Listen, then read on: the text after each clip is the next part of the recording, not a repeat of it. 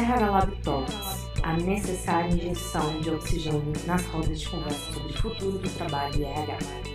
Este podcast é oferecido por rhlab.com.br. Bem-vindos a mais um episódio do podcast RH Lab Talks. Hoje a gente está com a presença ilustre aqui do Pri Bertucci e com a Samara Oliveira, que também está responsável hoje dentro do RH Lab pela parte de diversidade. E hoje o assunto vai ser polêmico. não tem como não ser. A gente fez uma enquete dentro do RH Lab perguntando qual é a maior dor hoje da área de recursos humanos quando se trata do assunto diversidade. Diversidade ele tem sido um tema muito falado, principalmente depois da pandemia, onde é, até mesmo por conta da necessidade dos próprios colaboradores, a gente começou a, a obrigar que algumas organizações se posicionassem a respeito disso, né? Então, é, existem várias bandeiras sendo é, alimentadas e, de forma geral, existe uma grande necessidade por trás, que é justamente favorecer essa diversidade.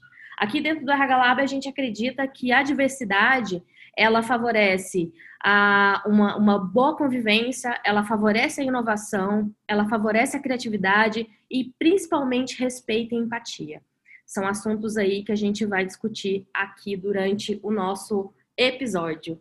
E para isso, então, Pri, por favor, gostaria que você se apresentasse para o nosso público. Fala um pouquinho de você, da sua carreira. Olá a todas, todos e todes que estão ouvindo a gente.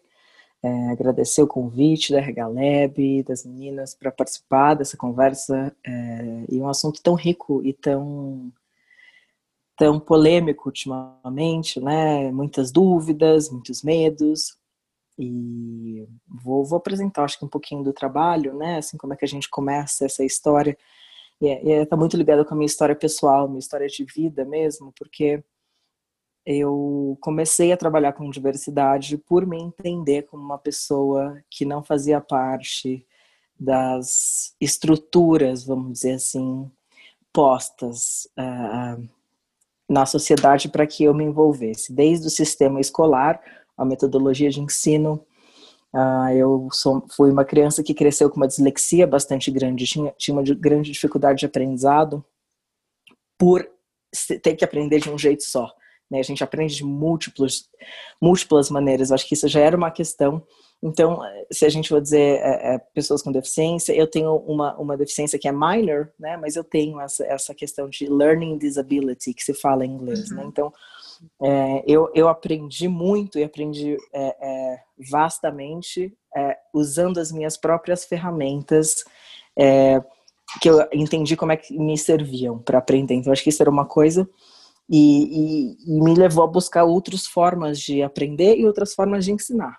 Então, tudo começa muito desse lugar e também é, pela minha identidade. É, acho que como criança não tinha noção de nenhuma dessas coisas, mas eu, era, eu sofria muito bullying, né? Então, é, pela questão é, racial, no caso, a minha, eu tinha um apelido de cabelo de bombril na escola quando era criança e sofria muito bullying por isso. É, eu estava numa escola que era particular na época e, e tinham apenas crianças brancas. E eu, eu era a única criança não branca. E isso era motivo de bullying. E também pela questão da minha identidade de gênero, eu não, não, não sabia o que, que eu era, óbvio que não tinha linguagem para isso aos 5, 6 anos de idade, mas definitivamente não me comportava com os padrões esperados para uma menina. Então, todo esse conceito, todos esses conceitos logo me marcaram muito da infância e, e, e eu quis aprender mais sobre essas coisas para me entender no mundo, para me curar das minhas próprias dores e traumas. E, e entrando nesse ambiente de entender esses traumas, eu entendi que são traumas que não eram apenas meus traumas, mas são traumas coletivos e traumas ancestrais. E que muitos e muitas e muitos de nós experimentamos é, isso em várias camadas da sociedade, seja na escola, seja no trabalho, seja na vida com família. E aí, é, parte da minha investigação de autocura é quando nasce o Sex Box. Então, ele, ele é, um, é uma história que está muito linkada à minha própria história de autodescoberta e cura, né? Então, o Sex Box vai fazer 10 anos ano que vem já. é, é um instituto hoje é, e a gente tem alguns projetos, é quase um, um hub, um guarda-chuva de projetos, Sexbox.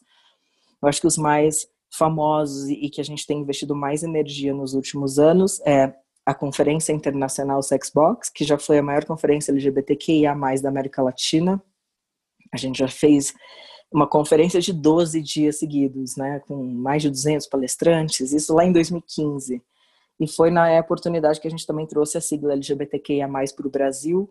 Eu ficava muito aqui em São Francisco, ia para o Brasil e percebia a diferença de linguagem, a diferença de conceitos, a diferença de muitas coisas e queria falar dessa minha identidade, né, que é queer. O é, que, que é o queer? O que, que é esse Q na letra? E tem o I, tem o A que ninguém quer falar. Então isso tudo me levou a criar também é, o primeiro pronome é, de língua neutra na língua portuguesa. Né? Aqui nos Estados Unidos, como eu me identifico como trans, eu, eu, eu assumo a identidade trans não binária, e na língua inglesa já tínhamos um pronome, eu nascia naquele momento, há 10 anos atrás, mais ou menos, é, essa minha identidade trans dentro do não binário, só que no Brasil não tinha oportunidade para eu falar disso há 10 anos atrás, imagina.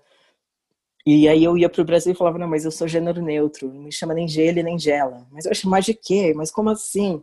E aí eu criei esse pronome com a Andréa Zanella, que é uma parceira, psicóloga social e linguista, é, que é o Willy Dilly, para a gente começar a trabalhar a linguagem inclusive linguagem neutra em português. Então esses trabalhos é, é, foram levando também a gente construir a primeira marcha do orgulho trans de São Paulo, que é o primeiro Trans Pride do Brasil, aqui em São Francisco, em Nova York, enfim. Nova York já está na 11 Marcha do Orgulho Trans. Aqui, se eu não me engano, está na 25 aqui em São Francisco. E por que que no Brasil não tinha tido nenhuma ainda? Então, conseguimos reunir recursos, reunir pessoas, ONGs, sociedade civil é, e batalhar por patrocínio e conseguir colocar a primeira marcha do Orgulho Trans São Paulo três anos atrás na rua. Ano que vem vai ser o quarto ano. Esse ano, infelizmente, por causa de Covid, a gente fez só online, fez só uma, uma marcha online. Mas tem muito Foi conteúdo. Sensacional, né? A marcha desse ano. Online. Ah, você assistiu? Sim. Ah, que bom. Foi muito bom. Todo esse material está disponível no nosso YouTube, inclusive. Então, todo esse trabalho, eu senti necessidade de levar ele para o ambiente corporativo. Como é que a gente leva essa linguagem toda para o ambiente corporativo? Para também colocar essas, essas pessoas da comunidade que a gente está tão perto, que a gente é essa comunidade também, né? As pessoas que trabalham comigo, quer dizer, somos todos, todas e todes LGBT, as pessoas negras, as pessoas com deficiência, nossa equipe já é muito diversa. Como é que a gente faz para levar isso para as empresas? Então, a gente criou o Diversity Box há cinco anos atrás. E aí a gente conseguiu criar metodologias, aí voltando naquele lugar de aprendizado meu, da, né, da infância, de criar outros modelos. Então, criamos metodologias diferentes, criamos jogos, criamos coisas para ajudar as pessoas a entender o que é a diversidade de uma maneira empírica, né? Mais vivencial do que simplesmente é, spreadsheet, spreadsheet e, e, e, números, né? Tá bom, legal, a gente pode falar dos números, mas vamos falar de uma outra coisa aqui, da nossa humanidade, né? De como é que a gente se sente. E eu descobri que despertando esse lugar de sentimento nas pessoas, principalmente no RH, a gente começou a ter muito mais, é, primeiro, a empatia sendo trabalhada de uma forma muito mais ampla e o, o avanço dessas questões para que a empresa como um todo, a cultura da empresa entenda que não é apenas uma questão de pessoas LGBT ou uma questão das pessoas negras ou uma questão das pessoas com deficiência. Estamos falando da nossa humanidade como um todo, né? E entender isso, que nada está separado, que as coisas fazem parte de uma estrutura, é, a gente consegue é, é, talvez ter uma visão micro e macro do processo para conseguir intervir e conseguir mudar e melhorar. É isso que a gente ajuda as empresas a fazer. Pri, e quando você fala da humanidade, pode, me soa assim como um assunto que parece meio complexo, né? Uma coisa é a gente pegar ali uma ação e abrir uma cota na empresa e, e, e começar a trabalhar com diversidade, né? Mas o que, que é de fato? Como que as organizações hoje elas podem ser, podem significar que elas estão de fato aliadas a essa causa? O que que você está falando quando a gente está como é que a gente trabalha a humanidade? Como é que uhum. você trabalha isso dentro da Diversity Box? Uhum. Ótima pergunta. Muitas empresas querem fazer diversidade, mas fazer diversidade no paradigma antigo, que é isso, vamos abrir vaga na empresa, colocar as pessoas, acho que vai dar tudo certo. Às vezes fazer um treinamento aqui, outro ali. Isso é parte do processo, mas não é tudo, né? A gente tem que fazer essas ações práticas, objetivas, vamos dizer assim, de uma, de uma questão mais analítica, racional, né? Mas tem uma outra parte aqui, né? Que se a gente não olhar, a gente não vai avançar, porque essas duas partes precisam estar integradas se a gente pudesse entender que essa parte mais prática, vamos chamar assim de um, de um arquétipo do masculino, e entender que falar da nossa humanidade, da nossa empatia, dos nossos sentimentos e do que nos move enquanto indivíduo seria uma parte é, do arquétipo do feminino, tá? Que é, que é esse lugar de, de, de abraçar e de entender e de transformar, que eu acho que é onde a empatia entra. Então, é, essa como muitas filosofias, como o budismo, usa o yin yang, né? Você tem as duas metades, elas precisam estar integradas. Então, um, um RH bom, um RH integrado, um RH onde os profissionais entendem esse lado dessa humanidade, né? E também conseguem traduzir internamente. Aí tem todos os níveis de dificuldade para traduzir isso para o business, para traduzir isso para pro, pro gerentes, enfim, a gente sabe de toda a dificuldade que é levar isso para os gerentes, que a gente costuma chamar de the frozen middle. Porque os gerentes é aquela parte congelada que não avança, porque muitas vezes eles não querem ter pessoas diversas na empresa. Então, como a gente descongela esse lugar, né? Às vezes o CEO comprou a, liderança, né, C-level e VP, tá todo mundo dentro de diversidade, todo mundo patrocina e assina, e aí os grupos de afinidade existem, há, semanas da diversidade desenvolvida, mas quando chega na hora do gestor, o negócio empaca. Então, pensando em tudo isso, a gente precisa criar esse lugar de mais humanidade, que é olhar para esses processos de uma forma íntegra, né? Íntegra no sentido de integral, né? Que não foi corrompido, né? Que tem essas duas partes, como eu falei do Yin Yang. Então, é, processos como comunicação não violenta, a gente trabalha muito isso, entender o que ela é, e não é só falar de um jeitinho legal. Envolve muito, muito despertar. Então a gente dá é, muitos cursos e tem parceiros incríveis em relação a isso e trabalhar empatia, né? Porque se eu entendo a necessidade, a minha necessidade é do outro, a gente vai conseguir evoluir. É, tem que ser ganha, ganha, ganha, né? O nosso processo tem que passar a ser ganha, ganha, ganha. Não adianta só um lado ganhar, porque mais cedo ou mais tarde esse ciclo se rompe, né? E, e, essa mentalidade ainda é a mentalidade do antigo paradigma. Eu acho que no novo paradigma a gente vai trazer esse lugar dessa humanidade, do olhar para o outro, de entender o que, que é equidade, né? O que, que é igualdade, inclusão, o que, que a gente está falando aqui? Vamos unpack the words, eu, eu costumo dizer.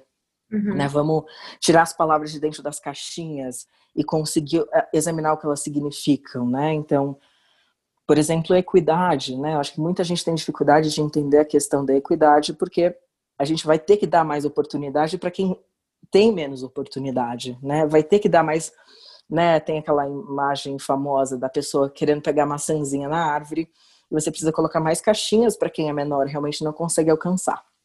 E eu acho que ainda muito é, é, muita falta de incorporar, eu acho que na, na cultura corporativa, no ambiente corporativo, na cultura da empresa, falta incorporar esses conceitos como reais, né? E não achar que é mimimi ou a questão de cotas. As pessoas ainda não superaram ou entenderam aspectos históricos básicos, né? Do acesso de pessoas negras, do acesso de pessoas de, de mulheres, né? Do acesso de pessoas LGBTQIA+, tudo isso é, faz diferença. Então, é, um processo de, de viés inconsciente é o que a gente uhum. trabalha aliado à empatia. Eu acho que esse é o caminho para a gente conseguir fazer um trabalho de um RH integral, que eu gosto de chamar.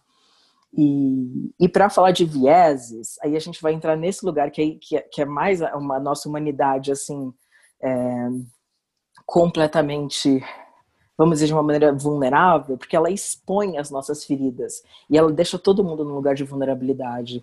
Seja os gestores que estão com seus vieses, né, de não perceber os seus privilégios, de não perceber que para que, que eu tenho que ter uma mulher aqui no time, para que, que eu tenho que ter uma pessoa negra, é, para que, por que isso? Por que, que eu tenho que é, é, abrir mão de certas coisas, né? Ou ainda entender aspectos históricos.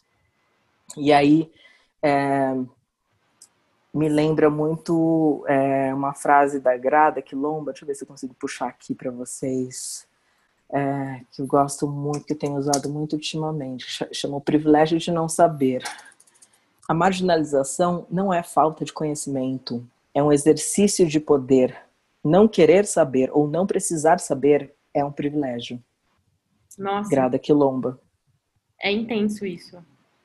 Uhum. E, isso, e, e, é interessante porque eu ia fazer uma pergunta para você, é, que eu acho que está um pouco relacionada a isso, não sei, né? Que aqui dentro do Regalab, desde quando é, começaram os, os movimentos desse ano com relação ao racismo, a gente começou a dar espaço dentro do nosso programa, né? Do programa de postagens e de conteúdos, para falar sobre diversidade sobre vários aspectos. E a gente foi questionada por conta disso, é, porque eu já ouvi, inclusive, pessoas falando que a gente não está no nosso direito e espaço de fala. E, na verdade, eram outras pessoas que deveriam estar falando isso, né? E, e aí eu queria te perguntar, a gente está fazendo errado em ter esse tipo de ação? Será que nós, enquanto papéis de influenciadores organizacionais hoje, é, a gente está fazendo errado? Eu não sei, eu preciso saber o que, que vocês estão fazendo. Deixa eu ver aqui, peraí, eu tô entrando no, no Instagram. ah, que legal, vocês postaram um calendário aqui.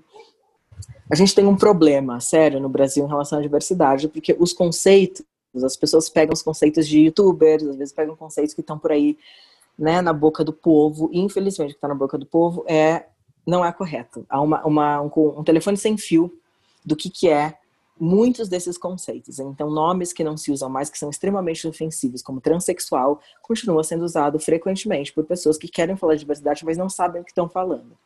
Ou ainda dizer que é possível existir pessoas não binárias que não sejam trans. Isso é um, é um lugar muito é, difícil e errôneo, porque parte da própria comunidade de pessoas que se identificam como não binárias, que estão começando essa jornada, é, não tem conhecimento suficiente ainda para falar disso e acha que pode, então, ser não binário e não ser trans. Veja, olha a dificuldade que a gente tem. Se você tem um grupo de pessoas, até pessoas famosas, youtubers, falando isso, essas pessoas estão incentivando outras pessoas a acreditar que isso possa ser verdade. Então a gente tem um gap, um problema, porque a gente entende, só para te dar um retrato, né? Que a questão de, de não binariedade ela está debaixo do guarda-chuva transgênero, porque você, o conceito de ser trans é, é, e cis é precisa ser muito é, nitidamente definido para as pessoas. Rapidamente para ilustrar para vocês é o seguinte: pessoa cisgênero é a pessoa que se identifica com o gênero atribuído ao nascimento. Veja bem, a gênero não é sexo. A mesma coisa para pessoas trans. São pessoas que não se identificam com o gênero atribuído ao nascimento. Ora, quando você diz que uma pessoa é não binária e não é trans, você está dizendo que ela é cis, porque ou ela é trans ou ela é cis. Não, ela não é cis, mas ela também não é trans. Então, é, é difícil, não, não é possível ter uma congruência aqui de, de, de pensamento, de estudo mais profundo. E o que nós, assim, mais da velha guarda de, dessa questão, a gente acredita que essa, essa galera jovem que está dizendo isso tem muita transfobia internalizada. Porque ser trans é uma coisa tão ruim que eu quero ser essa parte cool de ser trans, que é ser não binário, que é ser queer, sei lá, mas que não quer é, se colocar dentro do umbrella trans, porque né, do guarda-chuva trans, porque isso é, é, é, ruim de alguma forma. Então a gente percebe que há uma transfobia internalizada. Mas só para ilustrar um dos aspectos que são tão complexos às vezes, e eu vejo muita gente usando termos errados, eu não vou citar nomes, mas pessoas com mais de 600 mil seguidores, é, dizendo, por exemplo, que intersexo é identidade de gênero. Ora, isso é um absurdo. Como é que a gente tem pessoas desse calibre, nesse momento, divulgando esse tipo de conteúdo que não é real? Intersexo não é identidade de gênero. Intersexo é uma questão corporal, biológica, fisiológica. Né? A pessoa nasce com um corpo que não significa que é nem macho nem fêmea. Veja bem, macho e fêmea é diferente de homem ou mulher. Ou seja, há uma grande confusão de conceitos. E a gente percebe que pessoas que não vivem isso acabam pegando e replicando esses conceitos de forma errada. E aí há um telefone sem fio e ninguém sabe mais quem fala a verdade, quem está quem tá certo, quem não está. Então, é um problema. É, recentemente eu fiz o EAD, né, de vocês. Ah, que legal, é, você fez. Fiz e adorei, né? Tudo que você precisa saber sobre LGBTQI AP+. Isso. E foi incrível. Eu até dei um retorno para o André falando que deveria ser né, o nome do curso, é, tudo que todo mundo deveria saber sobre LGBTQIA+. É, e aí, ouvindo você falar, né, e ouvindo o questionamento da Lud sobre é, como nós, que não temos hoje o protagonismo da fala, né, podemos dar espaço. E no curso que eu aprendi foi que é justamente abrindo os nossos canais né? Isso. Então, é usar o RH Lab para dar voz e para falar sobre. Ali a gente não vai ter o protagonismo da fala, né? Não é, é acho que ninguém, né, Lud, no RH Lab. Isso. Mas é, a gente está ali e, de, abrindo o nosso espaço para a gente ter discussões sobre o assunto, né? Uhum. E aí é, eu queria fazer uma pergunta nesse sentido de, de protagonismo de fala. É, eu trabalho já com RH há 12 anos e eu tenho pensado muito sobre como dentro das empresas a gente pode falar sobre o tema.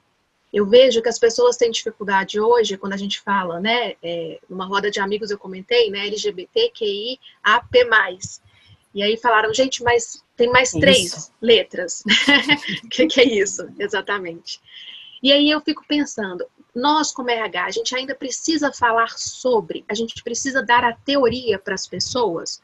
Ou é só o fato de eu chamar pessoas que se identificam com alguma dessas letras, né, é, para falar sobre outros assuntos dentro do RH, fora dessas temáticas é, da causa, não seria também uma forma de incluir? Aí um exemplo, é, eu né, me reconheço como uma pessoa negra e eu ficaria de saco cheio se todo 20 de novembro alguém me chamasse para falar sobre negritude, para falar sobre direitos do negro nas empresas. Uhum. É, eu me sentiria muito mais valorizada se me chamassem para um outro tema que eu tenho conhecimento e que eu domino. Né? É, e eu acho que a gente ainda tem essa dúvida dentro do RH, né? Até que ponto, né? A gente ainda fala sobre isso no RH, eu ainda preciso apresentar a teoria para os meus funcionários, para os meus empregados, ou eu incluo né, essas pessoas de uma outra forma. Sim, sim. Eu acho que a teoria ela é importante porque aquela coisa que eu gosto de dizer, eu falo muito no EAD também, o que não tem nome não existe. Se as pessoas não sabem o nome das coisas, por que, que elas existem, por que, é importante falar delas, quando você diz LGBTQIA+, as pessoas vão falar, mas para que isso? Para que tanta letrinha? Que absurdo. Ai, estão complicando. E aí é, é, é, tanto privilégio e viés inconsciente junto que a pessoa não consegue entender o porquê que é, é importante, porque não tem política pública se a gente não falar do, de que, que são essas identidades, o que, que elas estão sofrendo. Por exemplo, intersexo, ninguém falava de intersexo até a gente começar a trazer esse tema com peso nas conferências internacionais, Sexbox, e conseguir criar ou colaborar arduamente para a criação da primeira ONG intersexo e assexual do Brasil.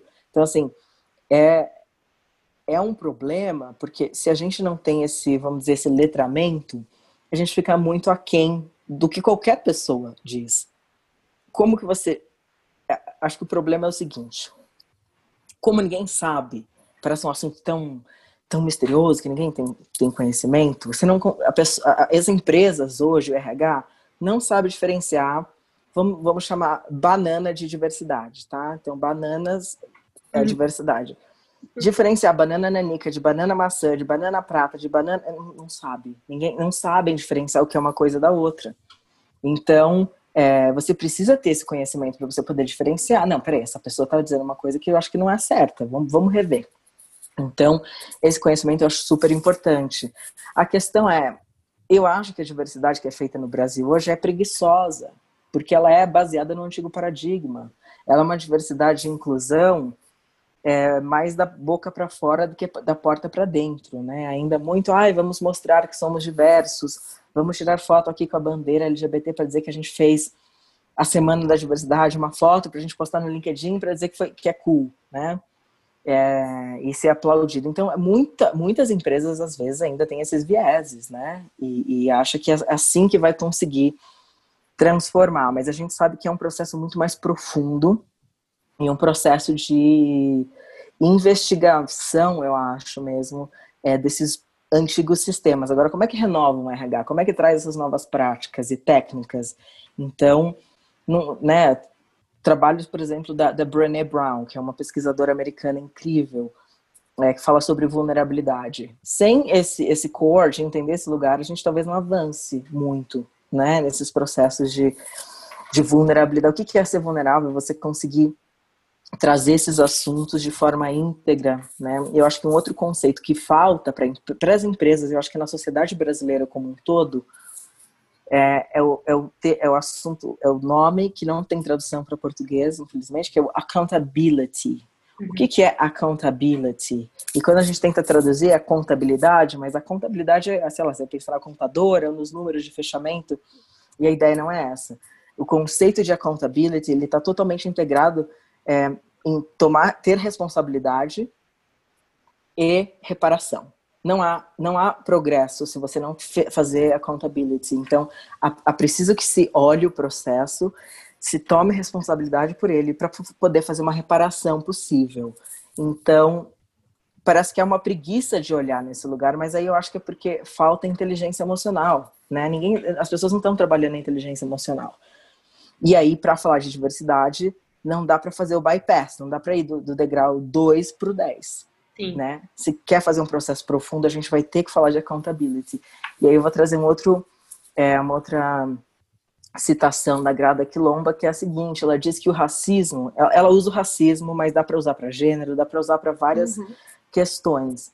É, mas o racismo, acho que com certeza é o, é o mais sólido que representa isso, que é o seguinte: o racismo é um trauma social e histórico, cujo processo de enfrentamento passa pelas seguintes fases: negação, culpa, vergonha, reconhecimento e reparação. E aí as empresas querem bypass. As empresas querem, querem assim, ó, vem aqui em uma hora dar um treinamento, tá tudo uma bagunça, mas em uma hora você vai resolver dois mil anos de paradigma e vai deixar todo mundo pronto, sem deixar ninguém desconfortável. Pode ser?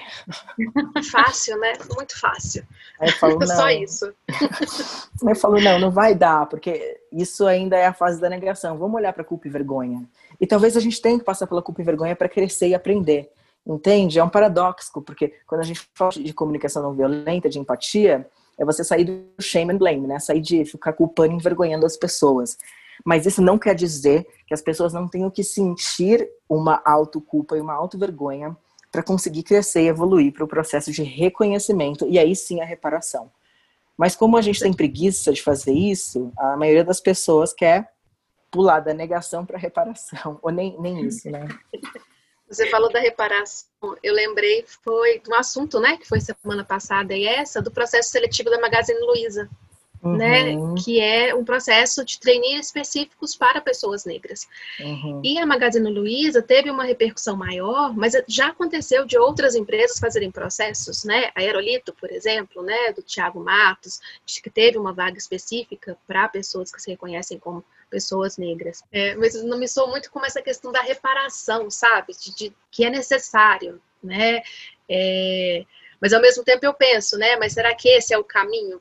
Né? É, e como as pessoas reagiriam, por exemplo, se a gente fizesse, no caso da Magazine Luiza, foi para treinar negros, mas e se fosse é, para pessoas, né, que fazem parte aí, né, da, da sigla, né, LGBTQI AP+, né? Qual seria essa, essa reação? Né? Tem que ter, é... eu acho que é isso, não tem reparação se não fizer isso.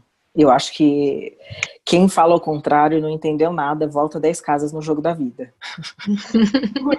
Gente, eu quero isso. Eu quero, eu quero um processo agora exclusivo. né? A gente precisa falar sobre, né? É, é, isso, né? Quando a gente nomeia, né? É, passa a existir, né? E a gente precisa falar. Eu tenho, esses dias eu comentando também com um amigo sobre é, como no RH né? E aí entra até num ponto que a gente quer comentar, é, como a gente pergunta, tá, eu quero ser uma empresa inclusiva, né? Eu uhum. quero ser uma empresa que vou me preocupar desde como das minhas contratações até quem pode usar o banheiro, uhum. né? É, e aí conversando, né, recentemente sobre isso, é, eu fiquei pensando, gente, será que uma empresa inclusiva preciso, por exemplo, ter? Que a primeira pergunta foi assim, mas a nossa empresa, Né? Quantas pessoas hoje se reconhecem como lésbicas? Quantas pessoas né, é, são trans? A gente pode perguntar, né, é, para que essas pessoas elas se identifiquem, né? Isso, inclusive, aí, dentro da nossa enquete, foi uma das perguntas que surgiram, né? Que é com relação à LGPD, que é a Lei de Proteção de Dados. É, as empresas elas estão com medo de realizar o censo dentro da empresa com seus funcionários e fazer perguntas sobre questões de raça e orientação sexual. É, há uma dúvida, há um medo, há um receio, né, de cair na rede, de ser mal falado, né, de prejudicar a marca empregadora. O que, que a gente pode fazer? Perguntamos, não perguntamos? O que, que o RH pode executar? É, eu estou percebendo mesmo essa questão da LGPD nesse momento. É, muitas empresas com medo. A gente tem feito muito censo é, nos últimos anos e eu acho que tem crescido mais. Eu acho que as empresas começam a entender também o diferencial de consultorias e consultorias que estão no mercado, né? E a gente tem um trabalho muito sério, um trabalho que é construído há muitos anos e, e a gente trabalha de acordo com a LGPD, é, porque todo mundo tem que se adequar. E essa segurança dos dados dessas pessoas é essencial, né? Então, a gente precisa garantir para todos os lados que seja um ganha-ganha-ganha. E o motivo de se fazer um censo precisa ficar muito nítido. Precisa ter uma comunicação dizendo, olha, o censo está sendo feito para melhorar a diversidade e inclusão na empresa, e não o contrário. Somos uma empresa pró-diversidade, queremos ser uma marca empregadora de diversidade. Fazemos isso para melhorar o processo. Entende? É tudo sobre o tom, é tudo sobre comunicação. Se você consegue trabalhar isso, então a gente faz muito bem esse tipo de comunicação interna com os gestores, com os líderes e com os grupos de diversidade para ter um programa é, totalmente fluido e aderente para que a gente tenha os melhores resultados possíveis dentro do censo e, e, e, eu acho que tem um. Enfim, logo a gente vai lançar algumas novidades em relação a censo, com algumas marcas que a gente está trabalhando agora, é, para até ajudar as empresas que querem fazer e estão com medo e não sabem como. Tem um jeito, dá para fazer, é seguro, e, e eu acho que conhecimento muda a nossa percepção. Uma hora que a gente tem o um conhecimento em relação a o porquê, fica muito uma nuvem de, ah, será que é ruim, será que é bom, mas a pessoa não vai atrás e não investiga. Então, nós vamos criar algumas, algumas coisas interessantes no nosso Instagram para falar dessa lei, para ver se as pessoas ficam um pouco mais, mais, enfim, né, mais confiantes no processo. Tinha alguma outra coisa que você trouxe na pergunta, que era o que é essa uma empresa, empresa inclusiva? Como é que era? É, acho que foi a Samara, né? Porque eu cortei ela para falar da enquete. Não, acho que, acho que foi no início, né, que a gente falou que uma empresa, ela precisa ser, para ser de verdade, uma empresa inclusiva, né, aliada à causa, né. É, mas eu vou, vou falar mais um pouquinho, né, mineira, né, gente, eu gosto de um caos, eu gosto de falar. é que pensando na empresa e pensando em pesquisa, me veio aqui também, é, eu tenho pensado nisso, se as empresas, elas precisam ter as ações de inclusão apenas se eu tenho um funcionário, uma funcionária lésbica, por exemplo. É, e a gente deveria pensar em inclusão indiferente se eu tenho ou não funcionários é, negros, se eu tenho mulheres, né, se eu tenho qualquer, é, que a gente entenda aí com um grupo, né, uma minoria. É, e aí um exemplo simples, né, eu recebo um candidato e esse candidato é, é uma mulher, uma mulher trans, ela precisa usar o banheiro. É, são os pequenos detalhes de inclusão. Eu acho que quando uma empresa ela se abre para isso, é independente se eu tenho funcionário ou não. É pensando em quem eu vou receber, né? Pensando em quem frequenta a empresa, não só nas pessoas que eu tenho ali, né? Uhum. Eu, vou, eu vou responder e já vou oferecer um, um presente, vamos dizer assim, para vocês da RH Lab é, ah. disponibilizarem o link. A gente vai lançar agora em primeira mão, eu vou disponibilizar para vocês isso. A gente vai lançar essa semana é, essas plaquinhas do banheiro que precisam ser usadas. Como é que usa a plaquinha de forma correta para ninguém ficar passando mal, para não ficar nessa situação. Ai meu Deus, o que, que a gente faz? Que banheiro usa? O que, que eu faço? É tão simples. É só trocar a uhum. placa do banheiro externa e a placa interna. Não precisa mudar o banheiro, não precisa fazer coisas mirabolantes. É só você comunicar de um jeito que seja é, é, inclusivo com com as, uh, os colaboradores e colaboradoras da, da, empresa. Então, Assim que a gente soltar isso, eu vou enviar para vocês poderem divulgar. As empresas vão poder baixar essas plaquinhas e, e readequar para os seus, seus respectivos banheiros. Que legal. que legal. Muito bom. Muito bom. Muito bom. Porque, é, Pri, é igual você falou mesmo, né? É, existe hoje uma lacuna muito grande com relação ao letramento mesmo, né? A educação para a diversidade das pessoas. É algo muito novo, né? Que uhum. vem tomando proporções. Eu lembro que quando eu estava no mestrado, que já eu, eu fechei meu mestrado em 2015, e eu tinha uma colega que estava falando sobre diversidade, quando ela apresentou, ela falou que tinha mais de 18 tipos de orientações sexuais e que já estão sendo utilizadas em pesquisas né, relacionadas à psicologia e provavelmente já deve ter aumentado esse número. Então, é, é uma informação que não chega nas pessoas, né? É uma informação que, que chega muitas vezes dentro daquela superficialidade que a gente sabe que acontece, ou então algum assunto que as pessoas percebem aí. Não adianta um movimento de um grupo de WhatsApp, que eu e Samara, a gente faz parte de um grupo de WhatsApp que traz bastante conteúdo, foi inclusive por onde a gente conheceu vocês, é, que foi através desse, desse grupo do WhatsApp, mas mesmo assim há ainda um medo danado do RH de atuar.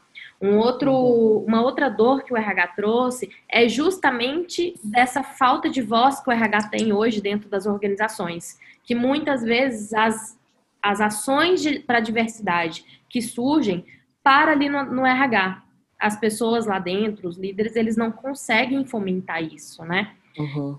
E aí eu queria saber de você como que a gente pode, que dica que você pode dar para que o RH consiga favorecer essas ações mais educativas para os líderes.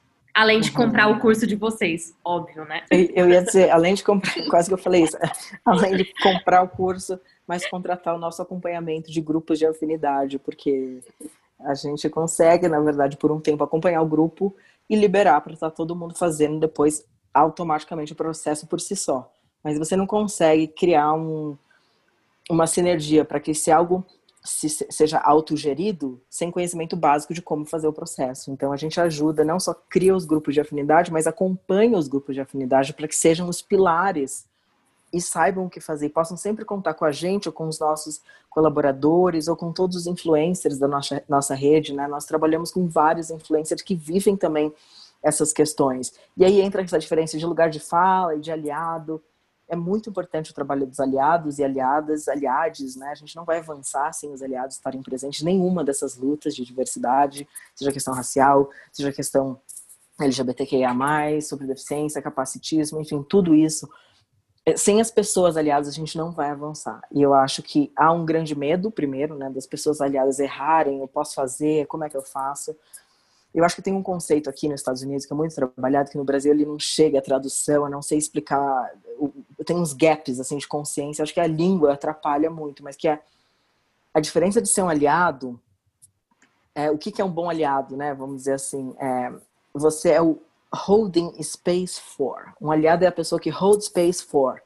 Né? Você é, você é o, é o, vamos dizer assim, o que é o anfitrião que abre um espaço para. Você não toma o protagonismo nunca. Vocês falaram um pouquinho, né, no início.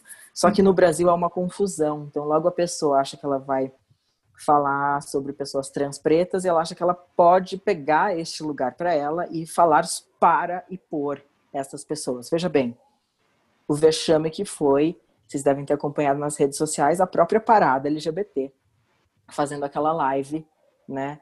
Tinha assim um representante negro e de repente um representante trans, e se puder juntar o trans e negro num só, melhor ainda, porque já, já, já tem a cota, e o resto é todo mundo branco e cis. E aí você põe duas pessoas brancas, cisgêneras, tudo bem que são lésbicas e gays, uhum. mas para falar por pessoas trans pretas. E aí a, a, o discurso era assim: a gente tem que incluir pessoas trans e pretas. A gente precisa incluir essas pessoas no mercado de trabalho. A gente precisa incluir elas nos lugares, porque é importante a representatividade. E aí, assim, é tão interessante porque você fala, mas a atuação é outra, né? Então, como é que a gente está falando que é importante inclusão e representatividade, mas quem fala isso é uma pessoa branca? É, que está ali tomando o lugar de uma pessoa, que naquele lugar era muito fácil ter uma pessoa preta, trans, falando. Você entende a diferença? Então, há ainda uma própria confusão é, é, tamanha dentro da própria comunidade LGBT e da própria comunidade LGBT mais mainstream, né? Então há muita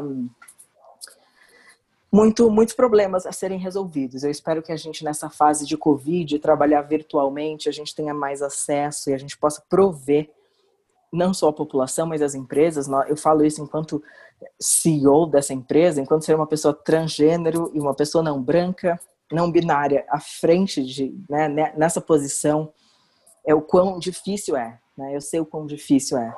E, e se a gente puder oferecer isso para as pessoas nesse momento de que está todo mundo mais online, é, para aprendizado mais rápido e a gente poder ir para o próximo capítulo, a gente tem que virar a página. Eu, tô chamando assim, vamos virar a página porque o paradigma está mudando, mas se a gente não acompanhar, vai ter muita gente perdida aqui sem saber os conceitos básicos para a gente poder avançar. Então, a ideia é que a gente possa divulgar mais e mais todo, todo esse conteúdo e, e letrar as pessoas e deixar, eu acho, os aliados sem medo, né? Mas é, é uma história que precisa de tempo, a gente precisa conversar com essas pessoas para tirar o medo de perguntar, para tirar o medo de será que isso é certo, será que isso é errado, como é que eu faço aqui? Porque às vezes a dúvida é genuína, mas se a pessoa não tem alguém que, que entenda para auxiliar, às vezes pode sim escapar. E a gente vê que muitas marcas têm feito isso sem perceber, né? A gente viu as fotos aí de algumas marcas com seus grupos é, de trainees, é, e aí a gente fala, mas espera, o que está acontecendo? Que parte que a gente quem não entendeu o que é aqui? Vamos ver. Porque tem grupos de trainees só de pessoas brancas e cis. E são marcas que querem ser marcas empregadoras de diversidade. Sim. Então, como é que, qual o problema? O que está acontecendo aqui? Vamos olhar. Então, acho que falta esse lugar de só no paradigma e não olhar para o novo paradigma, que é como talvez você tenha profissionais de diversidade que sejam capacitados, capacitadas e capacitadas uhum. para ser é, pessoas que vão acolher empresas, esses RHs que precisam passar por essa fase de culpa, vergonha, entendeu? Para na reparação, porque a gente não vai avançar se a gente não passar por isso. E as pessoas têm medo de se sentir mal, né? De eu ser mal, eu estou fazendo mal, a culpa e a vergonha. Então, se a gente conseguir é, minar mesmo, né? Babying as pessoas no processo de uma forma que, que não seja traumático, mas que ela consiga sair disso é, para o reconhecimento e para a reparação é o grande objetivo, né? Então, eu, eu chamo que, que para assim, eu digo para isso a gente vai ter que ficar desconfortável juntos. E Sim. tudo bem ficar desconfortável juntos. Sim. E... A gente pode falar das letras, gente? Poder. Porque a gente fica, eu, eu, né, eu achei isso muito legal. Uma amiga minha, ela virou para mim, é, querendo, né, justamente saber o que era o P, né, o que era o I, eu não conseguia explicar, confesso que era intersexo sem usar um termo pejorativo, não usando, né, é, no sentido de falando o que é isso, mas é, foi, foi explicar de uma forma tipo, olha, é o que a gente não pode falar, né? Essa daqui é o pejorativo do que é o intersex, né? É, e que é justamente as pessoas elas não sabem, né, o que significam as letras, né? E tem dificuldade de entender também é, como as pessoas se expressam, né, nas letras. Eu acho que é que é um pouco disso. Legal, vamos falar das letrinhas então a grande sigla LGBTQIA+, LGBTQIAP+. Na verdade, nós, enquanto Diversity Box, como trouxemos isso para o Brasil como grande carro-chefe lá em 2015, 2013, na verdade, a gente já começou em 2015, foi o marco. A gente acrescentou o P mais como uma provocação, mas a gente está usando oficialmente até o A, o P mais para o nosso curso e para uma grande provocação de que vai aumentar e que vai crescer e que talvez tenha que ter várias letras e que tudo bem. Uhum. É, mas vamos lá. O L representa lésbicas, ou seja, mulheres que sentem atração afetivo e ou sexual por outras mulheres. Gays é a letra G. Então, homens que sentem atração afetiva e ou sexual por outros homens. Bissexual, pessoas que sentem atração por ambos os gêneros. O T de transgênero e travesti, lembrando que não é mais legal usar a palavra é, transexual, é uma palavra que é pejorativa e ela é patologizante das identidades trans, principalmente transgêneros e não binários.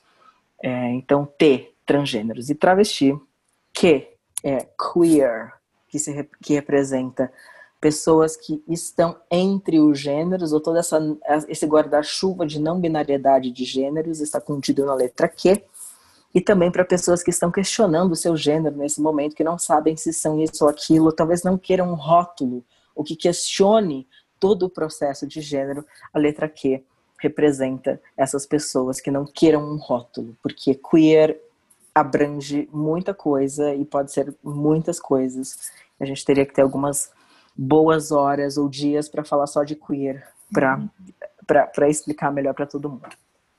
A letra I representa pessoas intersexo. É, vamos lá. O que, que é intersexo? É, é, justamente, eu acho que esse ponto que as pessoas ficam muito confusas, é, mas é importante, eu acho que tudo bem é, usar a referência de pessoas hermafroditas, que era usado esse termo hermafrodita para se referir a pessoas intersexo. Hoje a gente sabe que esse termo, como o termo transexual é pejorativo, não se usa mais, não é legal falar. Então, a gente vai usar intersexo. Existe só um, um tipo de intersexualidade que é chamado de hermafrodita completo, e, e eu conheço, e, e, se usa apenas nesse caso, mas a maioria dos outros casos não se usa. Então, é uma grande confusão, até porque isso vem da mitologia de Eros e Afrodite, uhum. enfim, vamos, vamos usar os termos técnicos e os termos corretos. Uhum. Lembrando, pessoal que acompanha o YouTube, tem um monte de youtubers dizendo que intersexo é identidade de gênero. Gente, não é, tá? Intersexo é uma questão do corpo e dos genitais. Uhum. Exato, uma questão fisiológica.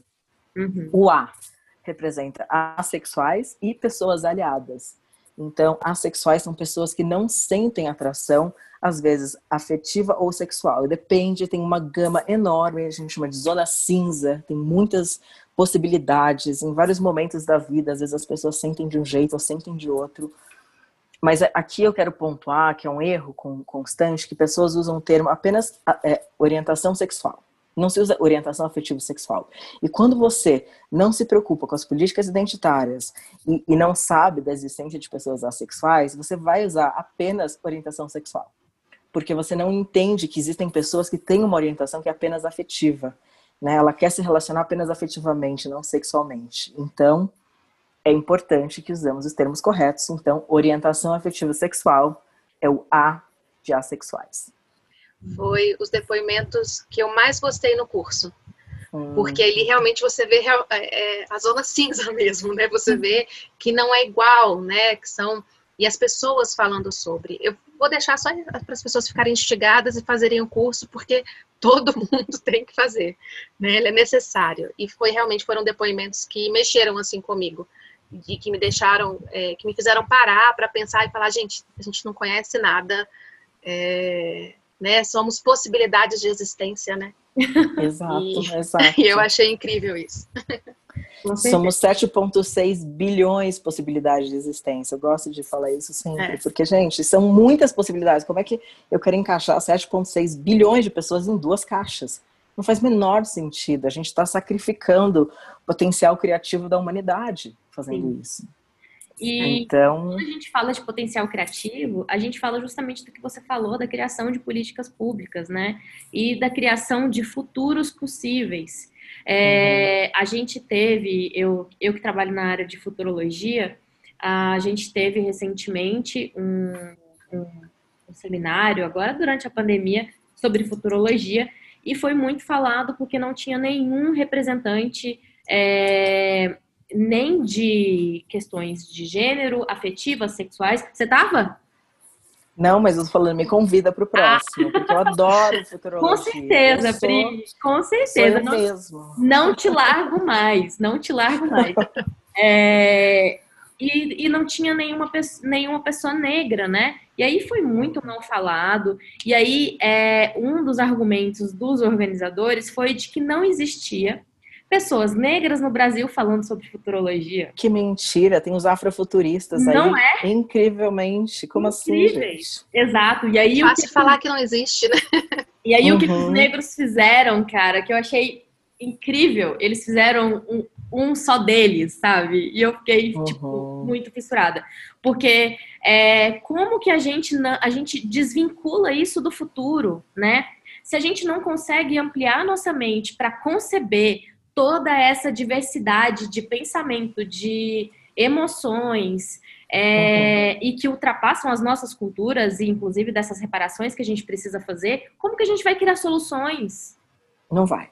Não vai, vai, ficar na, vai ficar é, tem uma de novo desculpa usar termos em inglês mas é slippery slope sabe você quer subir uma, uma rampa que tá escorregadiça fica tentando subir mas você não sai do lugar aqui chama é mais ou menos pau de isso. sebo isso é isso aí é, é o pau de sebo da diversidade que é um retrato da diversidade no Brasil hoje, é o pau de sebo, porque é quase é muita gente nesse lugar.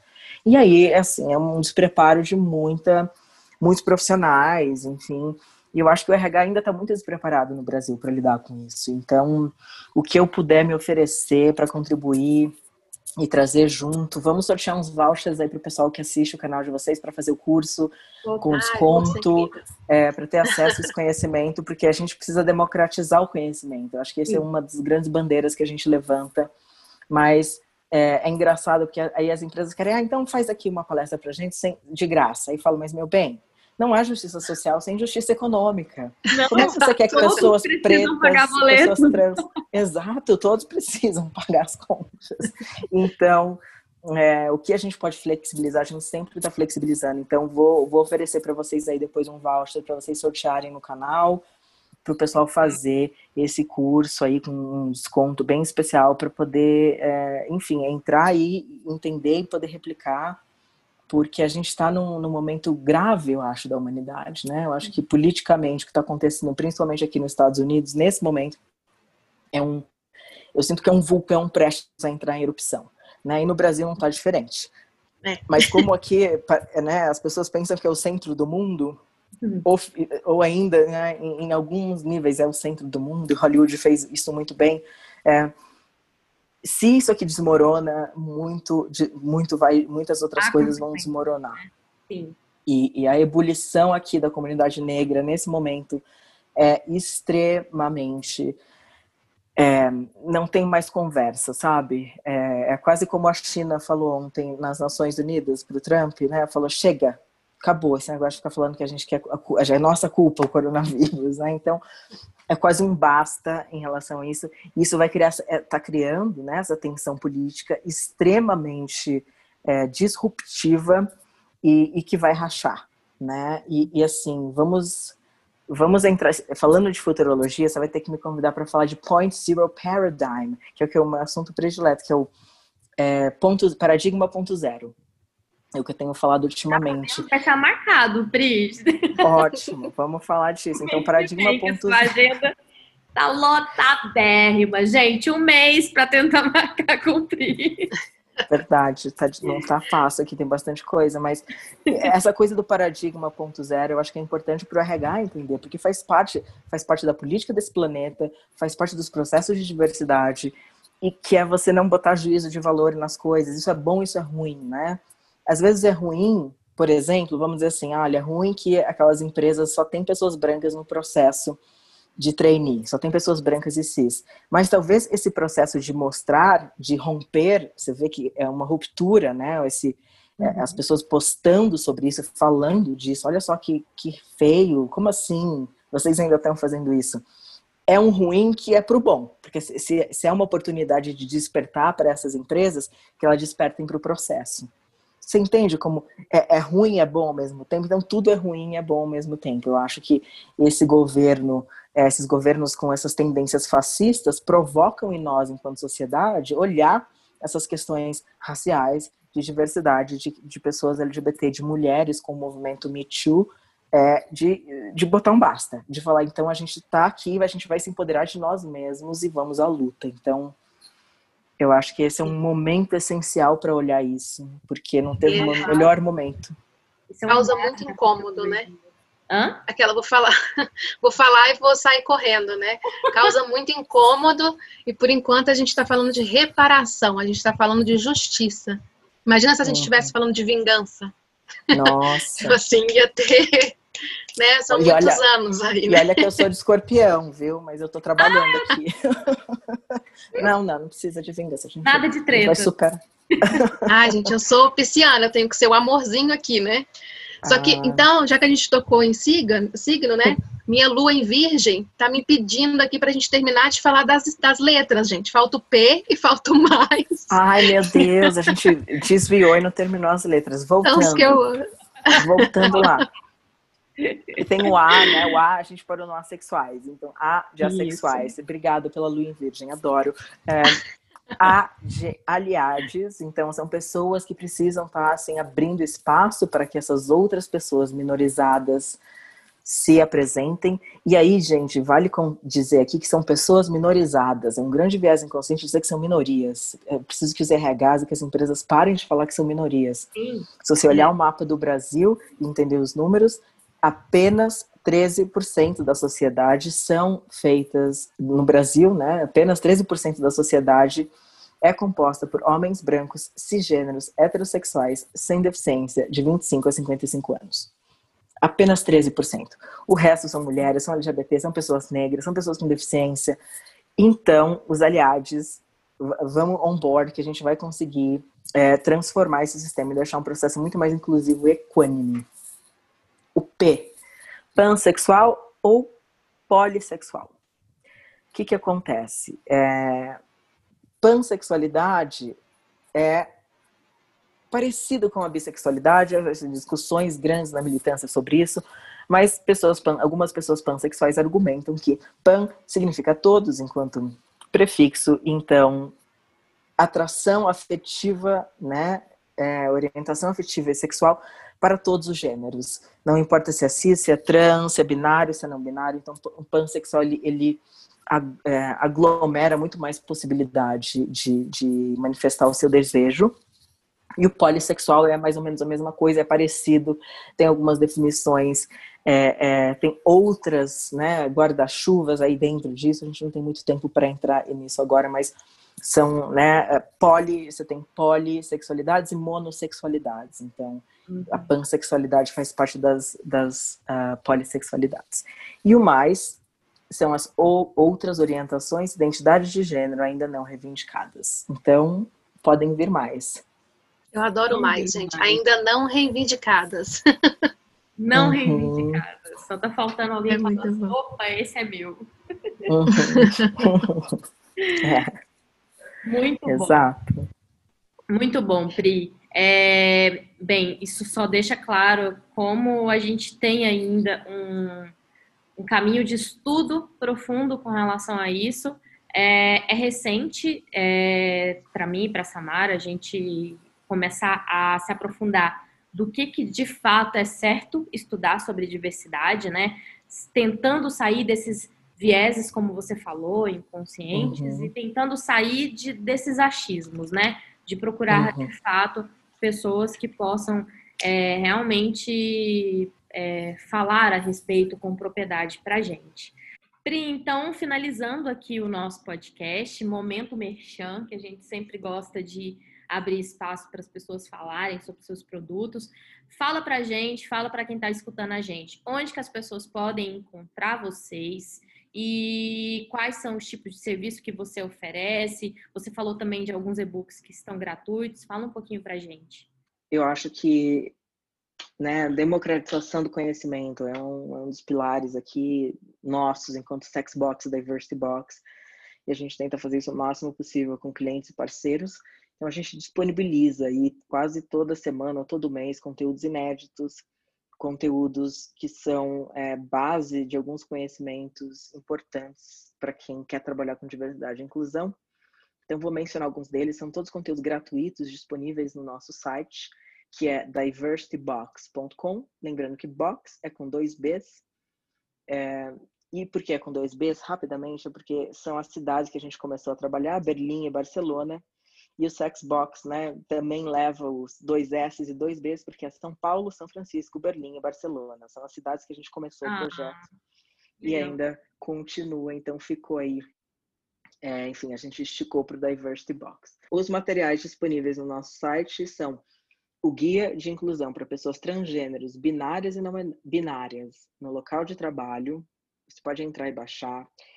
Tem o calendário da diversidade também, que vai te auxiliar durante todo o ano a pensar em ações, né, para os grupos de afinidade, pensar em ações durante o ano. e aí pode contar com a gente para dicas, curadoria dos eventos. A gente sempre está trabalhando com muitos parceiros e, e com valores muito acessíveis para construir esses programas.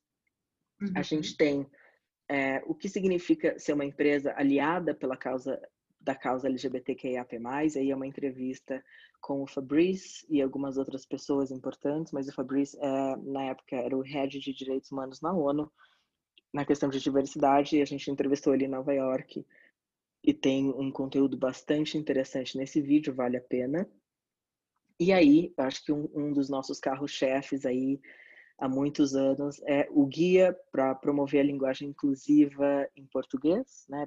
Pela, minha identidade de gênero ser não binária, então tem esse guia também disponível no nosso site. A gente vai mandar para vocês divulgarem aí é, esse, esse guia para as empresas poderem usar linguagem neutra linguagem inclusiva nos seus manuais, nos seus sites e contar também com a gente para qualquer dúvida.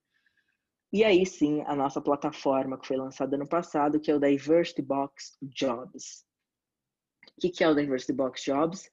Diversity Box Jobs, ele, ele pretende conectar essas pessoas, né, desses grupos minorizados com essas possíveis vagas de diversidade em empresas que querem começar a fazer esse trabalho ou que já são marcas empregadoras de diversidade. Então, a gente vai facilitar esse processo. Então, o nosso banco de dados é bastante extenso e a gente trabalha com pessoas negras, LGBTQIAP+, e pessoas com deficiência. Então, nossos, os nossos currículos muitas vezes são interseccionais, né? A gente vai ter pessoas, muitas mulheres lésbicas negras, que é muito parte da nossa rede também, e, e, você vai ter pessoas trans que têm algum tipo de deficiência. Então, a gente tem muita, muitos currículos interessantes de parceiros e pessoas aí que a gente construiu durante muito tempo e as que estão disponíveis para o mercado de trabalho, a gente é, tem, tem trazido para a plataforma e as empresas podem entrar e divulgar suas vagas gratuitamente. É, o link vocês podem divulgar, mas é diversityboxjobs.com é, e aí você consegue uh, publicar sua vaga gratuitamente no, no nosso site e conhecer um pouquinho mais do trabalho. Só a primeira Acho é vaga ou qualquer vaga? Não, a, você pode é, você pode colocar qualquer vaga, né? A gente envia para vocês gratuitamente. O primeiro currículo é gratuito, você divulga a vaga, você vai receber um currículo, mas para posteriores currículos a gente tem um, um, programa de mensalidade, dependendo de quantas vagas e quantos currículos você vai precisar por mês. É, então a gente tem alguns pacotes e também trabalha vaga pontual é, quando empresas querem que a gente faça o screening de candidatos e ajudem nesse processo de recrutamento e seleção. Não só a gente treina o RH para fazer o recrutamento e seleção diverso, saber o que perguntar, saber o que dizer, mas também a gente ajuda nesse processo encontrando esses candidatos. Eu queria te agradecer muito por ter aceitado o nosso convite. Acho que foi só uma oportunidade que a gente abriu aí, porque como você falou, de fato o RH hoje a gente percebe, né? E aí é, falando, o RH Lab ele acaba se tornando muito crítico para os RHs, porque a gente quer de fato que essas pessoas sejam é, o accountability, né? Que sejam o dono do negócio, que realmente seja ali pelo menos um multiplicador dessas ações para a diversidade e dessas ações de inclusão.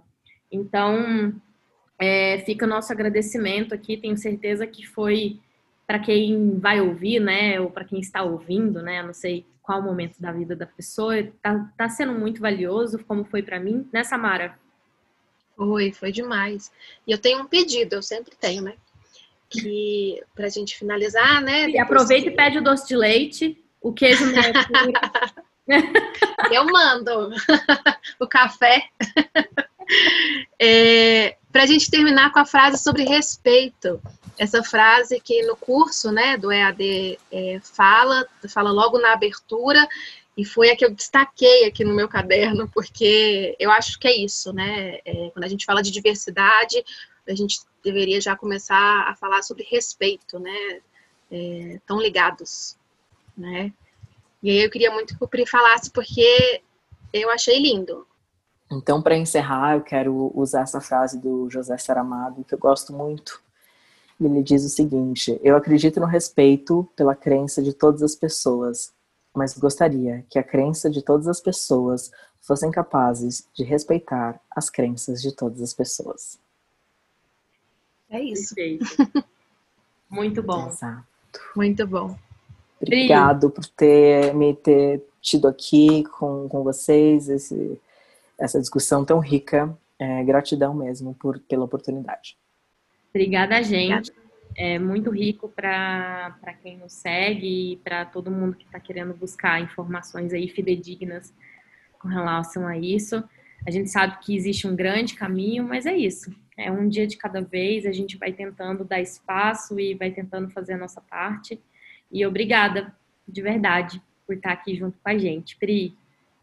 De nada, foi um prazer. Um abraço para todo mundo que ouviu a gente. Mais uma vez, gratidão.